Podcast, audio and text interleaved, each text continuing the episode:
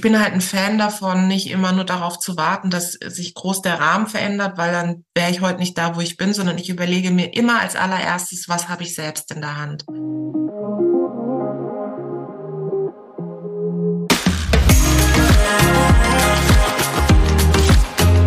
Hallo und herzlich willkommen zum Femtastics Deep Dive Podcast mit Anna Weilberg und Lisa van Hautem, den Gründerin des Magazins Femtastics.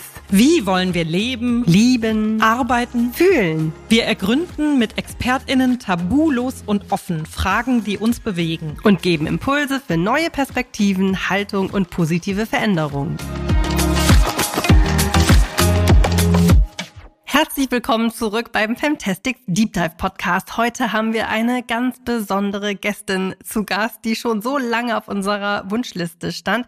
Lasst es mich mal so sagen. Wenn eine Person den Begriff Role Model so richtig verkörpert und erfüllt, dann ist sie es, oder Anna? Ja, auf jeden Fall. Vielleicht kennt ihr sie aus dem Fernsehen oder vielleicht habt ihr eins ihrer Bücher gelesen oder Podcasts gehört. Vielleicht habt ihr sie auch schon auf einer Konferenz live auf der Bühne erlebt oder eventuell habt ihr sie sogar als Barbie zu Hause. ja, das kann tatsächlich auch sein. Die Rede ist nämlich von der großartigen Tijen Onaran. Und Tijen verfolgen wir tatsächlich schon, ja, eigentlich seit Beginn auch der Femtastics Gründung, denn damals war sie auch schon super aktiv und wir wurden sofort auf sie aufmerksam. Das liegt daran, dass eins ihrer Herzensthemen ist, Frauen im Bereich Business sichtbar zu machen und das Thema Networking ist so wirklich ihr ganz großes Herzensthema und deswegen hat sie nämlich auch 2017 war das zum Beispiel Global Digital Women gegründet. Da geht es nämlich ganz stark um Female Empowerment. Ja, und 2022 ist ein weiteres Unternehmen dazugekommen, mit dem sie sich für Diversität einsetzt und dazu auch berät. Außerdem unterstützt Dijen auch Startups, die sie förderungswürdig findet und das macht sie unter anderem, wie schon angesprochen, im Fernsehen, nämlich als Jurorin und Investorin in der aktuellen Staffel von Die Höhle der Löwen. Ja, das ist ein super Coup, den sie dieses Jahr gelandet hat, aber ehrlich gesagt, ihr ganzer Werdegang ist so inspirierend und vielleicht hier schon mal verzeiht es uns, wenn wir eine Stelle vielleicht vergessen, weil sie hat einfach schon so viel gemacht in ihrem Leben. Was wir besonders spannend finden, ist zum Beispiel, dass sie im Alter von nur 20 Jahren im Rahmen der Landtagswahl in Baden-Württemberg 2006 für die FDP kandidiert hat. Sie konnte damals zwar kein Mandat bekommen, war aber jahrelang in der Politik aktiv, bevor sie sich eben mehr auf die Wirtschaft konzentriert hat. Und hier kann man wirklich sagen, dass sie heute eine der einflussreichsten Frauen in der deutschen Wirtschaft ist. Und jetzt hat Tijen ein neues Buch nämlich geschrieben. Natürlich nicht das erste, sondern das mittlerweile dritte. Wir können ja mal ganz kurz sagen, das erste Buch war die Netzwerkbibel. Das zweite war Nur wer sichtbar ist, findet auch statt. Werde deine eigene Marke und hol dir den Erfolg, den du verdienst. Und das neue Buch heißt Be Your Own Fucking Hero. Trau dich, weil du es kannst. Und das haben wir als Anlass genommen, Tijen jetzt jetzt endlich mal zu uns einzuladen. Ja, und wir wollten natürlich mit ihr über das Thema beruflicher Werdegang, Erfolg und Business sprechen, aber da gar nicht so sehr in die Tiefe ihrer Unternehmen gehen, sondern vielmehr ihre Leitgedanken besprechen und wie ihr eigener Weg so verlaufen ist. Denn wir finden, dass man darin sehr viel Inspiration für das eigene Leben finden kann. Ja, Tijen steht einfach absolut für Mut machen. Sie steht für Sichtbarkeit, für Repräsentation, für Diversity, für Netzwerken, fürs Mentoring und viele, vieles mehr. Und wir denken, dass ihr heute ganz viel Impulse aus diesem Gespräch ziehen könnt und ganz viel Empowerment. Und ja, wir wünschen euch jetzt ganz viel Spaß mit unserem Gespräch mit Tijen. Werbepartner unserer heutigen Folge ist Tamaris. Vielleicht wisst ihr, dass es immer mehr nachhaltige und vegane Alternativen zu Leder gibt und das finden wir super. Und Tamaris beschäftigt sich sehr intensiv mit alternativen Materialien für die Schuhherstellung, die dazu beitragen können, unsere Natur zu schützen. Ja, wusstet ihr zum Beispiel, dass man jetzt auch vegane Schuhe aus Pilzen herstellen kann? Das ist echt eine ziemlich spannende Nachricht. Es handelt sich dabei um Pilze, die nicht mehr für den Verzehr geeignet sind. Und diese können zusammen mit Naturkautschuk die Grundlage für ein innovatives, 100% biobasiertes Obermaterial bilden. Das Material, was dann entsteht, ist vegan, plastikfrei und es ist biologisch abbaubar und es ist gleichzeitig aber so robust und flexibel, dass man eben daraus Schuhe herstellen kann, was eine ziemliche Innovation in der Modebranche ist. Ja, und in diesem Herbst, Winter kommt dieses pilzbasierte Material bei Tamaris bei drei sehr coolen schwarzen Boots zum Einsatz. Und das tatsächlich all over. Also das heißt, die gesamte Oberfläche der Boots besteht daraus. Das ist tatsächlich ein echter Meilenstein beim Einsatz biobasierter Materialien.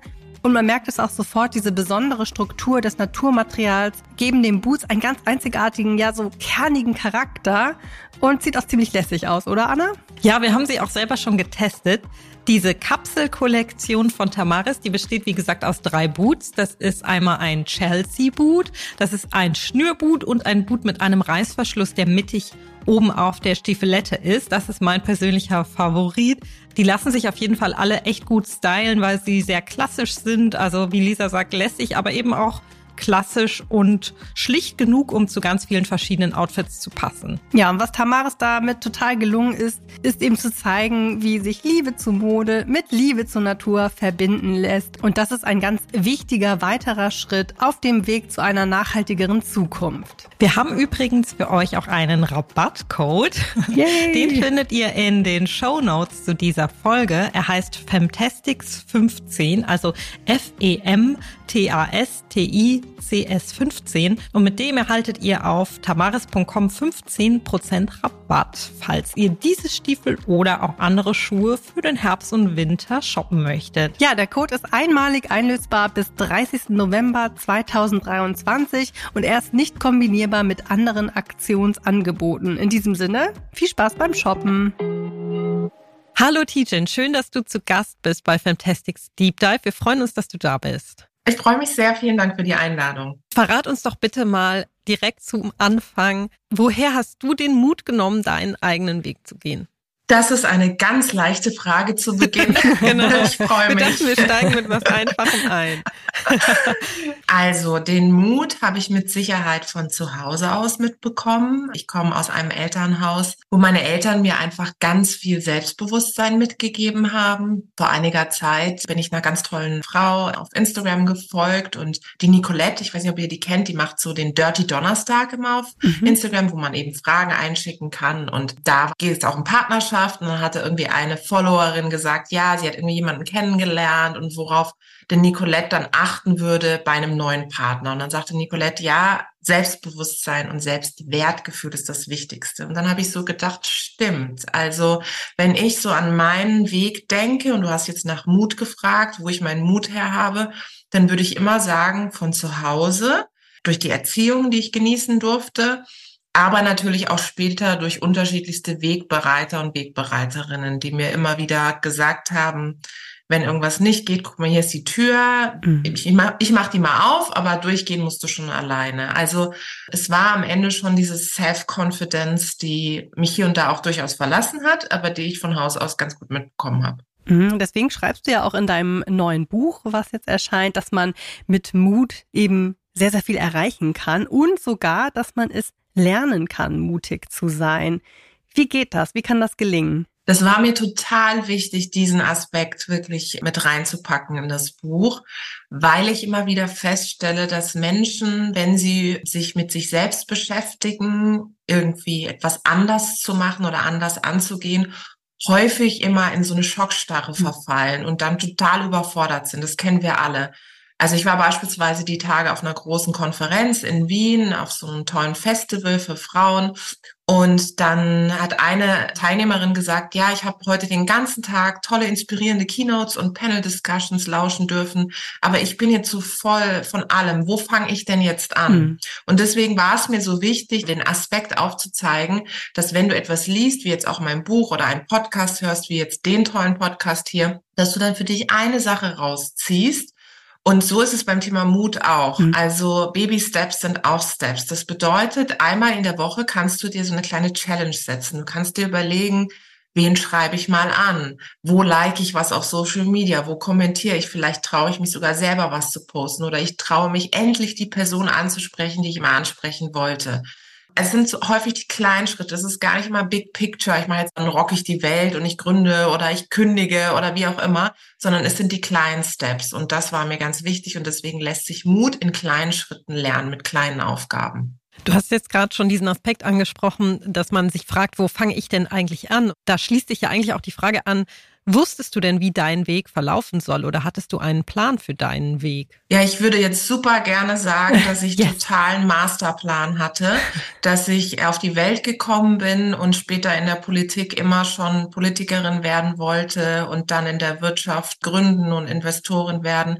Die Wahrheit ist, ich glaube, ich bin planlos auf zwei Beinen.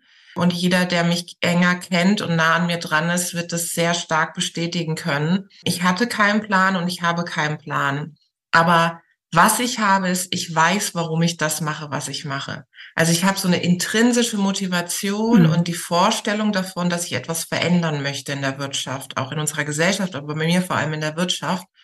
Und das ist eine Form mh, hm, des ungeplanten Plans, wenn du so willst, ja weil ich mich jetzt nicht hinsetze und irgendwie ein großes Brainstorming mache und einen Masterplan, wen spreche ich wann wie an, wo spreche ich auf welcher Veranstaltung, sondern es ist vieles organisch gewachsen, aber ich hatte eben immer diese Vision, Frauen zu empowern, für Diversity einzustehen in Deutschland. Und dann später kamen einzelne Bausteine wie das Thema Investieren in Startups, in Gründerinnen oder auch Bücher zu publizieren oder auch auf Bühnen zu sprechen. Das kam dann Step by Step hinzu. Das heißt, mein Tipp an all diejenigen da draußen, denen es genauso geht wie mir, die immer Hautausschlag oder Schweißausbrüche bekommen, wenn Leute sagen, ich hatte totalen Plan, kann ich nur sagen, ich hatte keinen.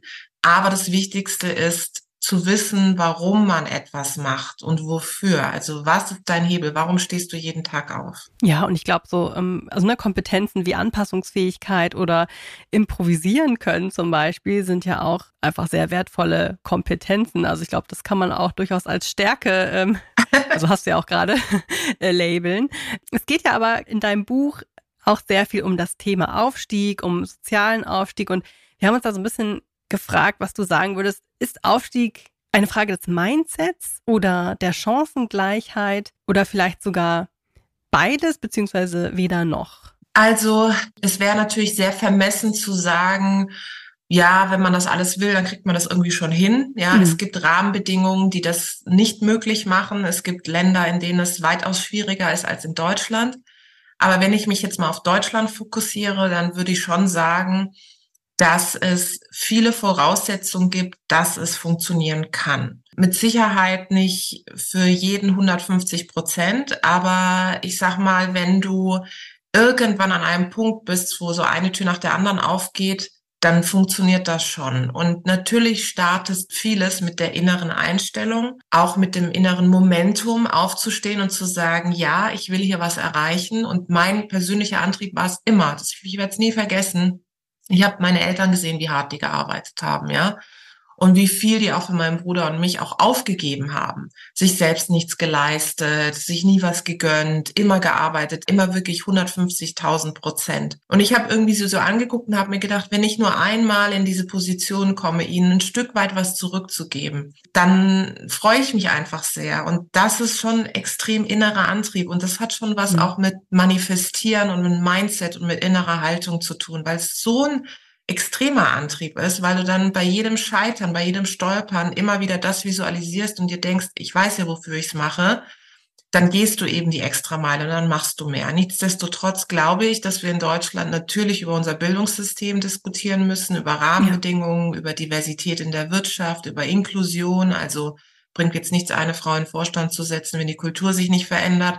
All das sind Dinge, die wir angehen müssen. Aber ich bin halt ein Fan davon, nicht immer nur darauf zu warten, dass sich groß der Rahmen verändert, weil dann wäre ich heute nicht da, wo ich bin, sondern ich überlege hm. mir immer als allererstes, was habe ich selbst in der Hand. Und ich habe selbst in der Hand, dass ich mein Mindset steuern kann. Kennen wir alle. Wenn wir hm. den ganzen Tag mit schlechten Gedanken durch die Gegend laufen, dann ist der Tag einfach schlecht. Aber wenn ich irgendwie versuche, mich an Dingen aufzuhalten, wo ich sage, das hat mir jetzt gerade gut getan, die Sonne scheint, ich hatte ein tolles Gespräch mit zwei tollen Frauen für einen Podcast, ich habe jemanden inspirieren können, dann bin ich gleich etwas, sag ich mal, positiver und motivierter. Ja, und daher zurück zu deiner äh, Frage. Mhm. Es ist eine Mischung, aber mhm. in erster Linie startet es mit deiner inneren Haltung und mit deinem inneren Momentum und mit deinem inneren Ja zu dir selbst. Du sagst ja auch, die eigene soziale Herkunft kann man als Chance sehen. Ähm, ist es das, was du dann damit meinst mit dieser Aussage, also das eigene Mindset, weil wir uns auch gefragt haben, wie das geht angesichts dieser Aspekte, die du selber jetzt auch genannt hast, des erschwerten Zugangs zu guter Bildung, zu Berufschancen, zu Netzwerken. Ähm, du, du schreibst ja selbst auch in deinem Buch, dass Menschen mit beispielsweise türkischem Namen 40 Prozent mehr Bewerbungen schreiben müssen als Menschen mit deutsch klingendem Namen. Oh mein Gott, ja. Was ja ein schrecklicher Zustand ist. Ja. Und da ja, drängt sich ja diese Frage auf, wie, wie denn die eigene soziale Herkunft eine Chance für einen sein kann. Ja, und jetzt, wo du das nochmal so sagst und erzählst, nervt es mich auch wieder. wieder aufs Neue. Es gibt mir mich das selber ja. auf den Senkel. Deswegen habe ich es auch im Buch aufgeführt, weil es mir so wichtig war, dass das nicht einfach was Anekdotisches ist, was ich teile, weil es aus einer eigenen Erfahrung her resultiert, sondern auch auf Studien eben basiert. Also ich glaube wirklich, guck mal, wenn ich so reflektiere und auf, auf mein Leben jetzt schaue, ist es ja Gott sei Dank noch nicht zu Ende, aber wenn ich jetzt so reflektiere und gucke, die Momente, wo ich angefangen habe, mich zurückzuziehen, weil ich der Auffassung war, ich habe schlechtere Chancen als alle anderen, die haben mich total runtergezogen. Und ich hatte diese Momente. Ich habe oft gedacht in der Schule, ah, jetzt kann ich beim Schulausflug nicht dabei sein oder mh, hm, die gehen mit ihren Eltern ins Disneyland nach Paris und wir können uns das gar nicht leisten oder ach, die Kinder spielen schon so früh Tennis und ich freue mich total, wenn ich zu Hause irgendwie, ein, keine Ahnung, neue Socken bekomme, ja, so. Mhm. Dann kannst du dich natürlich immer damit beschäftigen und es ist auch eine Form der Frustration, die dann eintritt, ja. Aber am Ende musst du dann sagen, okay, komm, so, wie, wie kann ich jetzt aus dem, was ich habe, irgendwie halbwegs das Beste machen? Und das meinte ich mit, die soziale Herkunft bietet deswegen eine Chance, weil du dir zum einen viel stärker bewusst über deine innere Stärke wirst und dann, wenn du ein paar Steps gegangen bist, immer auch wieder zurückschaust und denkst, krass, wie ich eigentlich gestartet bin. Mhm. Guck mal, wenn ich jetzt so Bilder, auch die sind ja auch im Buch abgebildet, wenn ich Bilder aus meiner Kindheit sehe, ich meine, man sieht mich immer total lachen. Ich war ein total glückliches Kind, ja, so. Ja. Aber wenn man so die Haustür von unserer Wohnung da sieht, die total abgerockt ist, ja, dann kann man sich schon etwas vorstellen, wie so das Setting war, ja, so. Oder wenn ich Bilder von früher sehe, in meinen Anfängen oder so, dann, dann weiß ich schon, okay, ich war halt auch noch nicht da, wo ich heute bin, auch von meinem inneren Mindset und von meiner Haltung. Und daher kann man dann immer noch mal zurückschauen und sagen, ich bin total dankbar mir selbst, dass ich das mhm. irgendwie alles hinbekommen habe, den Chancen, die sich äh, mir geboten haben, dem Netzwerk. Aber ich habe das eben auch gepackt, weil die soziale Herkunft ein totaler Hebel und eine totale Motivation ist, es zu schaffen. Ich weiß, es zu schaffen klingt immer sehr pathetisch, aber ich will es trotzdem sagen, weil es eben die innere Vision von dem ist, zu sagen, ja, ich bin vielleicht da und da geboren, habe vielleicht den, den und den Background, bin in einer Zwei-Zimmer-Wohnung groß geworden, aber jetzt kann ich so viele Menschen da draußen inspirieren, ihren Weg zu gehen. Ist das nicht toll? Ich meine, das ist der schönste Job der Welt, den ich habe, ja. Ja, absolut. Und ähm, dafür stehst du ja auch einfach voll ein. Und gerade dieses Thema Netzwerken ist ja auch das Kernthema oder die Essenz von Global Digital Women. Und du legst halt eben sehr großen Wert auf Mentorinnen und Netzwerke. Und du sagst, nur mit Netzwerken gelingt es ja auch überhaupt, ein Teil der Macht zu werden. Vielleicht ja. nochmal vorne angefangen. Wie findet man denn Netzwerke und Mentorinnen, die einen wirklich weiterbringen? Das ist ja gar nicht so einfach. Oder doch? Ja, ich glaube, in erster Linie fängt es tatsächlich heutzutage mit den sozialen Medien an. Ich mhm. meine, ich folge Femtastics jetzt auch schon eine ganze Weile, finde es großartig und ich weiß noch, ja. zu meinen Anfängen habe ich immer geguckt, ne, wo finde ich inspirierende Role Models. Ja. Und darum geht's ja, dass man sichtbare Role Models sieht und sich dann an denen orientiert und dann guckt man in den Kommentaren, wer liked da eigentlich auch so. Es ist auch ja. eine Form von Netzwerken. Das Total. vergessen wir immer. Es ist nicht nur, ich mhm. gehe auf ein Event, ja. sondern gerade dann, wenn ich vielleicht ein bisschen zurückhaltend bin, kann ich auch über Social Media gut netzwerken, weil ich erstmal andere Leute beobachte unter den Kommentaren und wer folgt wem und wer hat so einen ähnlichen Vibe, ne? Da hat man schon mhm. eine Connection so. Das ist so Punkt eins, also über, über die sozialen Medien so eine Awareness zu bekommen. Und das nächste ist, Netzwerken wirklich als Hebel zu sehen und nicht so, ja oh Gott, ich muss mich jetzt anbiedern und es nervt. Ich weiß, wir haben immer noch das Image der Vetternwirtschaft von Netzwerken und dann sehen wir auch manchmal so Bilder von Networking-Events, wo man vielleicht selber denkt, oh mein Gott, die sind alle shiny und glamorous und ich hock da irgendwie mit meinen Wollsocken auf der Couch und habe gerade gar keinen Bock auf nichts. Da, da muss man auch immer sehen, das ist ein Ausschnitt von einer Veranstaltung, die wir sehen. Das ist manchmal gar nicht das reale Netzwerken. Ja, es kann Netzwerken sein, muss es aber nicht. Sondern ich muss mir überlegen, was ist ein Ort, an dem ich mich wohlfühle? Wo kann ich am besten netzwerken? Manchmal ist es das eins zu eins Gespräch, manchmal ist es eine Veranstaltung, manchmal ist es tatsächlich Social Media. Und da muss jeder und jede für sich rausfiltern, was genau der richtige Hebel ist. Und dann, last but not least, das sage ich immer wieder, jeder hat etwas zu geben. Netzwerken beruht ja auf Geben und Nehmen und viele Menschen sagen mir, vor allem auch gerade jüngere Frauen, ja, ich weiß gar nicht, was ich geben kann, ich bin noch nicht so weit. Nein, jeder hat irgendein und jeder hat irgendein Talent. Und es geht nicht darum, dass man in dem ersten Smalltalk direkt sagt, du, ich kann das und jenes. Mhm. Auch diese Netzwerker, ich gender jetzt bewusst nicht, gibt es durchaus, ja. Mhm. Aber das ist ja nicht unbedingt immer ein Beispiel, wo man sich dran halten muss, sondern sich seiner eigenen Stärken bewusst zu sein und zu sagen, irgendwann in so einer Netzwerkbeziehung kommt der Moment, wo ich vielleicht auch etwas zurückgeben kann. Und das kann man. Und manchmal lernt man eben erstmal nur und dann Jahre später, das kenne ich selbst, ich habe Kontakte, die ich seit Jahren kenne, wo ich jetzt, Jahre später, mhm. wo ich jetzt was erreicht habe, was zurückgeben kann. Und deswegen ist Netzwerken klingt immer so doof, aber es ist wirklich so, es ist wie so ein Muskel, den man immer trainieren muss, wo man immer dranbleiben muss und für sich eben einmal in der Woche so ein Netzwerkmoment hat, wo man sich überlegt, okay, was mache ich jetzt für mein Netzwerk, ja? Ist es der Like, der Kommentar, ist es das Anschreiben, ist es die mhm. Anmeldung zu einem Event, was nicht viel Mut kostet? Gibt es ganz unterschiedliche Facetten. Stichwort Kontakte, die einen wirklich weiterbringen. Mir ist da der Teil deines Buchs im Kopf geblieben, in dem du sagst, naja, es geht eigentlich nicht um alle möglichen Kontakte und möglichst viele, sondern es geht auch darum, spezifische Menschen oder ja, Kontakte klingt immer so sachlich, also Menschen mhm. zu kennen, die auch wirklich da sind, wenn es mir schlecht geht oder wenn ich vielleicht auch, wie du jetzt sagst, in dem Moment nichts zu bieten habe und die dann trotzdem für mich da sind. Und du hast jetzt gerade auch schon Social Media angesprochen beim Fokus auf so FollowerInnenzahlen kann man ja heute meinen, dass Quantität statt Qualität zählt. Und du sagst ja, beim Netzwerk ist es eigentlich andersrum. Worauf sollte man da achten, wenn man jetzt versucht, sich ein Netzwerk aufzubauen? Hast du da einen Tipp? Ich glaube, das Wichtigste ist, dass man sich selbst erstmal überlegt, an welchem Punkt meiner Laufbahn bin ich gerade. Ne? Also wo soll mein Netzwerk mich unterstützen? Also geht es darum, dass ich sage ich mal, Wissen aufsaugen will von Menschen, die weiter sind, geht es darum, dass ich den nächsten Karrierestep machen will, dann sollte ich mir schon auch Leute als Sparingspartner und Sparingspartnerinnen suchen, die eben auch schon eine gewisse Erfahrung haben.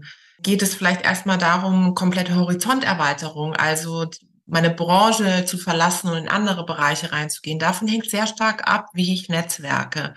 Und ja, ich bin der festen Überzeugung, dass Qualität Quantität schlägt, weil ich häufig den Eindruck habe, dass Menschen auf Events gehen, wie verrückt, äh, LinkedIn QR-Codes austauschen, ja, nicht mehr Visitenkarten, sondern als digital.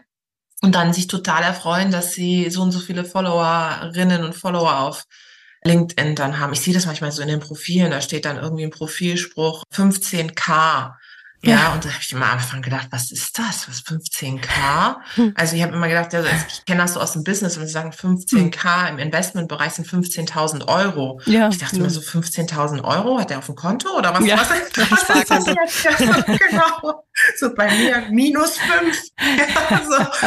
ähm, nein, ohne aber K. Ähm, genau ohne K.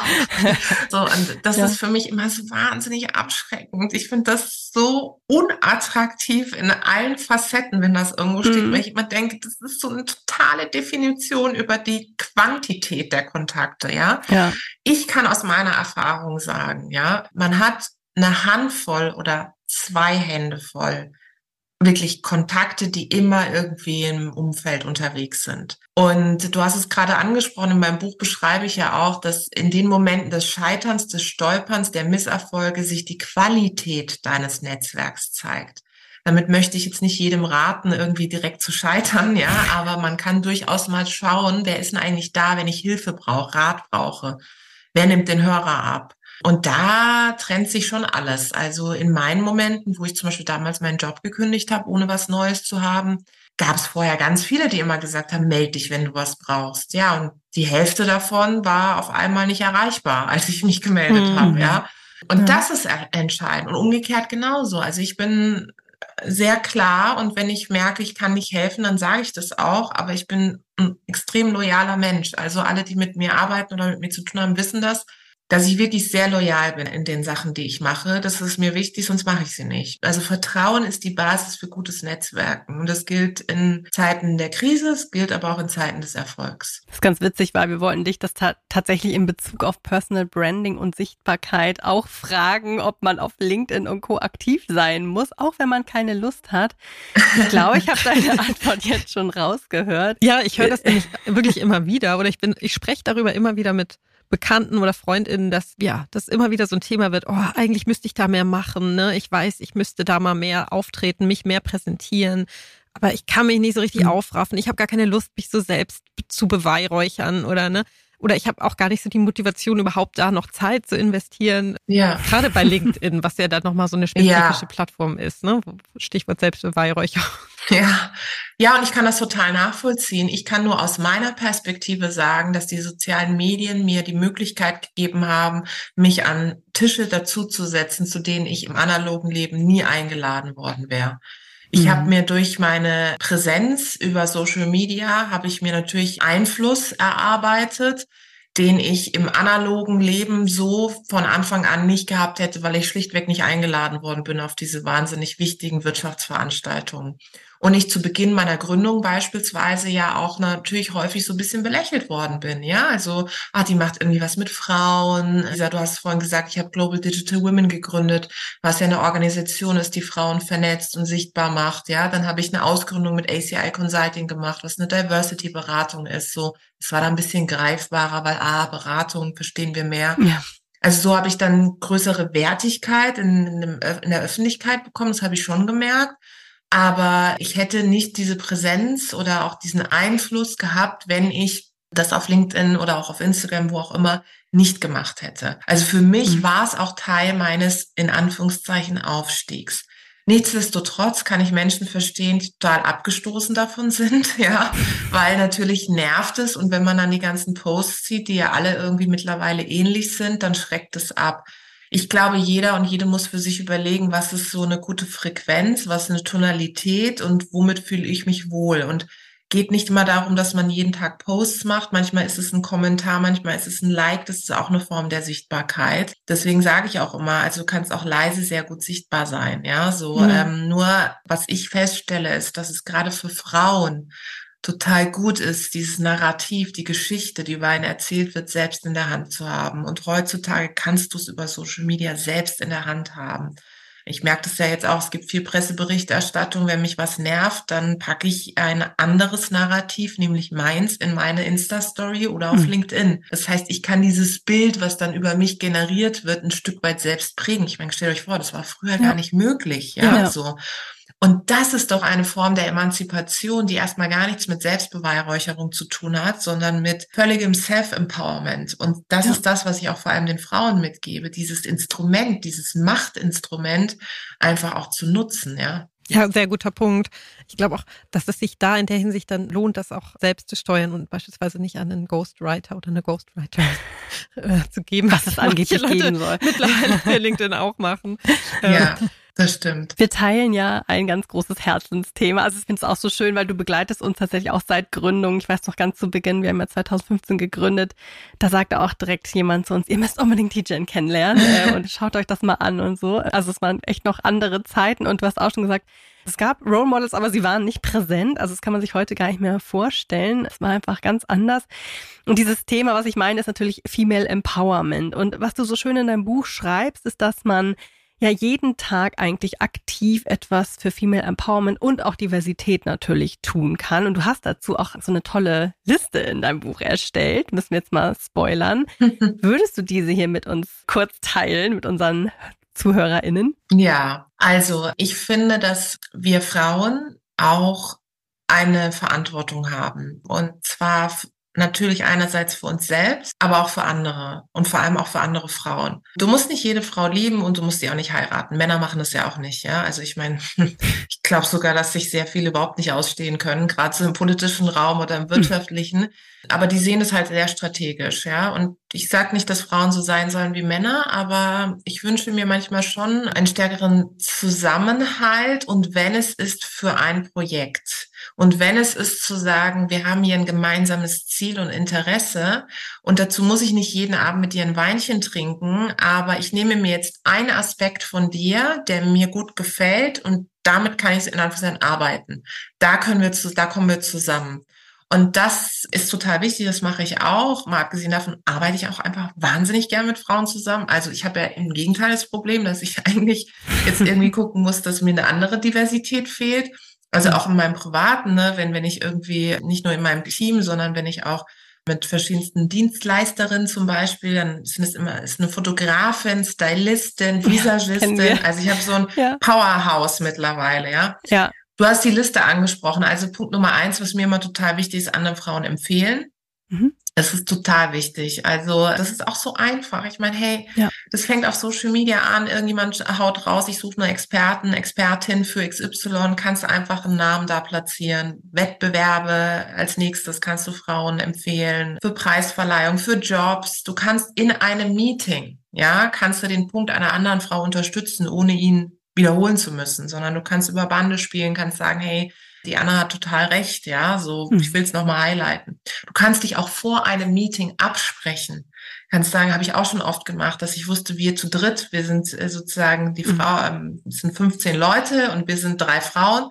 Und dann haben wir uns vorher abgesprochen, haben gesagt, was ist unsere Linie und wie spielen wir das? Wer sagt was? Weil ich hm. sag, manchmal ist so ein Meeting auch wie so ein Schauspiel. Das ist ja, da wird ja nicht die echte ja. Entscheidung getroffen, die wird ja, ja, vorher getroffen, ja. So, und dann gut vorbereitet da reinzugehen, das ist so ein machtvolles Instrument, ja. So, also auch politischer miteinander zu agieren, um mhm. etwas auch politisch zu erreichen. Alles sind Elemente, die total wichtig sind und die einfach sind und die jede von uns umsetzen kann. Und dazu muss ich nicht jede super toll in den Himmel loben und amazing und beautiful und awesome finden.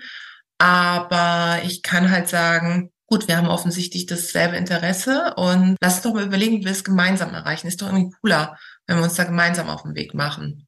Ja, ich glaube auch, dass das sowas ist, was man sich noch viel, viel mehr im Alltag vor Augen führen und verinnerlichen muss, dass man gemeinsame Ziele auch kollektiv einfach besser erreicht als alleine, wenn es eben ein gemeinsames ist. Ja. Worum es bei dir in deinem Leben, deiner Geschichte und auch jetzt in deinem Buch sehr viel geht, ist ja, wie wir angesprochen haben, Mut, aber auch dieses Thema Aufstieg, Arbeit. Du bist echt super busy, umtriebig. Du hast selbst gesagt, du wurdest als tausend Sasser bezeichnet und das stimmt ja auch total. Was du alles machst, kann man ja kaum zusammenfassen. Du sagst dabei selbst auch, dass so Pausen, Erholung und im Moment sein nicht so richtig dein Ding ist, beziehungsweise du dir das selbst eigentlich nur selten erlaubst, weil du immer wieder betonst, so ich, ich arbeite für meinen Erfolg. Also ich höre da ganz viel so raus, dieses, das, das fällt einfach nicht vom Himmel, auch was du jetzt so geteilt hast an Learnings, was du über die Jahre so mitgenommen hast und auch mit anderen Frauen teilen möchtest, ist ja ganz viel tu selber was dafür, werde aktiv, lehne dich nicht zurück und warte, dass es kommt, mal salopp mhm. gesagt. Gleichzeitig sind jetzt diese Themen Work-Life-Balance, mentale Gesundheit, ne, mhm. Vereinbarkeit und vielleicht auch der Aspekt weniger persönliche Erfüllung in der Arbeit zu suchen, sind ja gerade so, ja, ich möchte sagen, Trendthemen, die in der Öffentlichkeit sehr relevant sind, gerade auch bei der jüngeren Generation, wie es dann immer gesagt wird. Denkst du, dass dieser Trend oder vielmehr dieses Mindset in Bezug aufs Leben und die Arbeit nur etwas ist für Menschen, die es sich leisten können, weil sie vielleicht privilegiert sind, weil sie mhm. sich vielleicht auch gar nicht so anstrengen müssen. Oder wie stehst du dazu? Das interessiert uns mal zu hören. Ja, das ist eine super Frage und ich bin da auch sehr ambivalent, weil es gibt Tage, da höre ich solche Diskussionen, ich bin zum Beispiel gestern mit dem Zug gefahren von Wien nach ähm, München und da saß neben mir, saßen zwei Kollegen, eine Kollegin und ein Kollege sozusagen und normalerweise gehöre ich nicht zu den Personen, die da ständig mitlauschen, aber meine Kopfhörer waren leer, der Klassiker. Und dann mhm. habe ich halt da so zuhören müssen, ja, so und dann ging es halt um das Thema Work-Life-Balance. Und dann kam genau diese Diskussion. Also er sagte, ja, er findet es eigentlich ganz gut, nicht mehr alles arbeiten, nicht mehr irgendwie 24 Stunden und sieben Tage jeden Tag. Er findet es cool, dass die New Generation da eben auch mehr diese Self-Awareness hat. Und sie sagte halt, na ja, aber ganz ehrlich, ohne diesen Fleiß wäre ich nicht da, wo ich bin. Und ich glaube, ich war so dazwischen immer wieder. Ja, ich hätte mich gern eingeklinkt. So diese schrecklichen Menschen, die sich mal so einklinken in solche Gespräche. Ja, ich habe es aber gelassen. Also ich glaube durchaus, dass die Lust auf Arbeit, aber auch die Definition über Arbeit schon etwas mit deiner Herkunft zu tun hat weil du dir zu gewissen Phasen deines Lebens gar nicht die Frage stellst, ob du weniger arbeitest, ja. sondern weil für hm. dich immer klar ist und für mich auch immer klar war, Mehr Arbeit bedeutet mehr Erfolg. Ich steige in Anführungszeichen auf. So war das Prinzip immer früher. In der Politik noch ein Termin, noch mehr gemacht, noch eine Vorlage geschrieben. Ah, okay, noch sichtbarer geworden, noch präsenter gewesen. Okay, die liegt eine extra Meile. So. Heute ist das mit Sicherheit anders. Heute geht es nicht darum, mehr zu arbeiten, sondern smarter zu arbeiten. Und es zeigt sich mit Sicherheit auch in der Art und Weise, wie du arbeitest, dass du dir eben auch Pausen gönnst und, und, und. Ich glaube nichtsdestotrotz, dass wenn du was erreichen willst im Leben, dass du vor allem eines brauchst, das ist nämlich Durchhaltevermögen und eine Resilienz. Und die kannst du natürlich auch erreichen, indem du sagst, ich mache jetzt Ne, blöd gesagt, 9 to 5 oder einmal die Woche mache ich nichts, wie auch immer. Aber hinten raus, das Ergebnis, das du erreichen willst und das Ziel wirst du damit erreichen, dass du vor allem dran bleibst, dass du diesen langen Atem hast. Und das war bei mir immer der Fall. Und bei mir kommt noch ein Aspekt hinzu. Ich mache diese Unterscheidung zwischen Work-Life-Balance gar nicht, weil mein Work mein Life ist. Also es ist so, dass ich mich total auslebe in meiner Arbeit. Und daher, ich kann Menschen verstehen, für die das null so ist, die einfach arbeiten, weil sie ihr Leben finanzieren müssen oder wollen und die einfach andere Dinge auch haben. Für mich ist es einfach nur so, ich lebe meinen Traum durch meine Arbeit und deswegen bin ich natürlich auch bereit, jede extra Meile zu gehen. Heißt nicht, dass ich jeden Tag Bock auf meinen Job habe. Es gibt Tage, da habe ich überhaupt keinen Bock. Aber da kommt meine innere Disziplin und die Routine und das Wissen, wofür ich es mache, dann zutage. Ich wünsche mir dennoch, dass Menschen wieder auch in Deutschland die Lust auf Arbeiten irgendwie entdecken. Also ich habe manchmal so ein bisschen das Gefühl, dass wir es fast schon verpönen und dass wir sagen, ja, das ist irgendwie nicht mehr so cool, ja, so. Und ich frage mhm. mich so, wie können wir es schaffen, dass Menschen ihren Job lieben, ihren Traum lieben? Dazu müssen sie nicht 24 Stunden arbeiten, aber vielleicht doch mal bereit sind, irgendwie zu sagen, hey, jetzt mache ich doch mal das Projekt noch zusätzlich oder es macht mir Spaß oder ich nehme das eigenverantwortlich in die Hand. Ja, das kennen wir als Gründerin ja jeden Tag. Und das ist das, was ich mitgeben will, ja. Ja, es ist ja nicht nur der Aspekt Spaß, sondern auch, wie du sagst, ein bisschen das Thema Erfüllung, äh, was wir als Gründerin dann auf jeden Fall kennen, ähm, ja. dass man Leidenschaft hat bei dem, was man macht und das auch deshalb macht, weil man dafür brennt. Das hat jetzt, wie du schon sagst, nicht jeder oder jede, aber über das Thema, wie man zumindest mehr Erfüllung und mehr Zufriedenheit im Job finden kann, haben wir auch schon im Podcast gesprochen, weil wir das so spannend finden. Ja. Das ist sicherlich ein wichtiger Aspekt dabei, glaube ich. Aber trotzdem frage ich mich dann schon so ein bisschen, wie du auf deine persönlichen Grenzen achtest, weil natürlich gibt es auch, ja, ich möchte sagen, vielleicht die Kritik daran, an diesem Do What You Love, dass halt die Grenzen eben komplett zerfließen und es keinen Unterschied mehr gibt zwischen mhm. Privatzeit und Arbeitszeit und dass das für die mentale Gesundheit halt auch nicht wirklich gesund sein kann und es gibt da unterschiedliche Meinungen zu. Mhm. Wobei da ja auch wieder der Aspekt positiver und negativer Stress dazu kommt, oder? Mhm. Aber. Ja, ja, Lisa, du hast aber schon recht. Man muss natürlich schon aufpassen und dieser Strudel der Euphorie führt auch dazu, dass du irgendwann dann Wochen später feststellst, du bist irgendwie zu gar nichts mehr gerade in der Lage, du hast gar keinen Bock hm. mehr. Deswegen habe ich zum Beispiel irgendwann angefangen zu sagen, ich reise ja sehr viel, ich bin wirklich viel unterwegs und also früher habe ich so gemacht, ich habe meine Business-Termine in verschiedenen Städten wirklich von morgens bis abends durchgezogen, bin abends ins Hotel gegangen, habe mich dann vor den Fernseher gesetzt, habe mhm. vielleicht noch irgendwas gegessen und dann habe ich geschlafen. So. Jetzt ist es so, dass ich einen Business-Termin weniger mache und dafür immer, ich sage immer, ich mache einen Termin in Anführungszeichen fürs Herz. Und das bedeutet, dass ich mich mit einer Freundin treffe, was natürlich auch wieder Aufwand ist, aber es tut mir innerlich gut. Anna, du hast es gerade gesagt, es ist etwas, was positiv ist. Es ist, ich gehe laufen, es ist, ich gehe spazieren und höre Podcast dabei, es ist, ich setze mich allein in einen Café und starre einfach irgendwie in die Luft oder Menschen an. Also ich, es ist wirklich so meine Prämisse, ein Termin, wenn ich unterwegs bin, fürs Herz. Und das ja. führt dazu, dass ich mental, nicht immer, aber meiste Zeit einfach bei mir bin, weil ich weiß, okay, ich habe eine Sache heute an diesem Tag gemacht, die erstmal gar nichts mit, kann dann auch mal Business sein, dass ich auf eine coole mhm. Idee komme, aber nicht so dieses Abarbeiten, dieses, ach, ich muss jetzt mhm. noch den Termin und das abgehetzt. Und das ist doch entscheidend, dass Menschen sich selbst sehr gut kennen. Das ist das auch, warum ich eben auch dieses Buch publiziert habe, weil es mir so wichtig ist, es ist ein Plädoyer für Mut, aber es ist auch Plädoyer dafür, dich selbst sehr gut zu kennen. Mhm. Und wenn du Pause brauchst, unbedingt Pause zu machen. Aber wenn du eben etwas erreichen willst, dich davon auch nicht abbringen zu lassen. So, es geht halt in alle Richtungen. Und diese Freiheit für sich selbst und für sich selbst auch einzustehen, das ist doch die größte Erfüllung, die es im Leben gibt, ja. Ja, total. Also auch, ja, du schaffst sozusagen aktiv dann Freiräume ja. für dich. Ja, ist ein guter Impuls. Wir wollten dich jetzt zum Schluss tatsächlich noch fünf schnelle Fragen stellen. Machst du mit? Ja, sehr gut. Super. Die erste wäre, woran glaubst du? An die Liebe und an die Freiheit. Welche Regel brichst du im Business am liebsten? Ich sag's, es ist wirklich hart, aber never fuck the company. Hm. Ich habe ja mit meinem Mann gegründet. Ja. ah, so. ich musste kurz überlegen. Okay, liebe Zuhörerin, ihr habt es gehört. Aber ihr ähm, habt es andersrum gemacht, oder? Sorry. Ja, genau. ja. Okay, das passt doch super zur nächsten Frage. Welcher Businessrat ist der beste, den du je bekommen hast? Und der Businessrat ist, trau dich, weil du es kannst, was ja auch der Untertitel von meinem Buch ist. Und das vielleicht nur mhm. ganz kurzer Einschub, das war mir wirklich so wichtig. Da steht nicht trau dich. Da steht trau dich, weil du es kannst. Das ist viel, viel stärker, ein stärkerer Appell. Ja. Und den Rat habe ich bekommen von einer tollen Mentorin, die gesagt hat, trau dich, Tijan, weil du es kannst. Und dann war so, ja klar, natürlich, ich kann's. Ja. Also, und mhm. das hat mir völliges Empowerment gegeben. Das muss man sich vielleicht an den Computer und den Schreibtisch und überall hinkleben. Ja. Hast du Vorbilder oder brauchst du keine? Ich habe jeden Tag Vorbilder. Und zwar sind das die Begegnungen, die ich habe. Ob das bei einem Festival ist, ob es auf Social Media ist, Menschen, die mir sagen, dass sie durch etwas, was sie von mir, aber auch von anderen gelesen haben, sich empowered fühlen, ihren Weg zu gehen. Das ist dann für mich totales Vorbild und motiviert mich extrem. Mhm.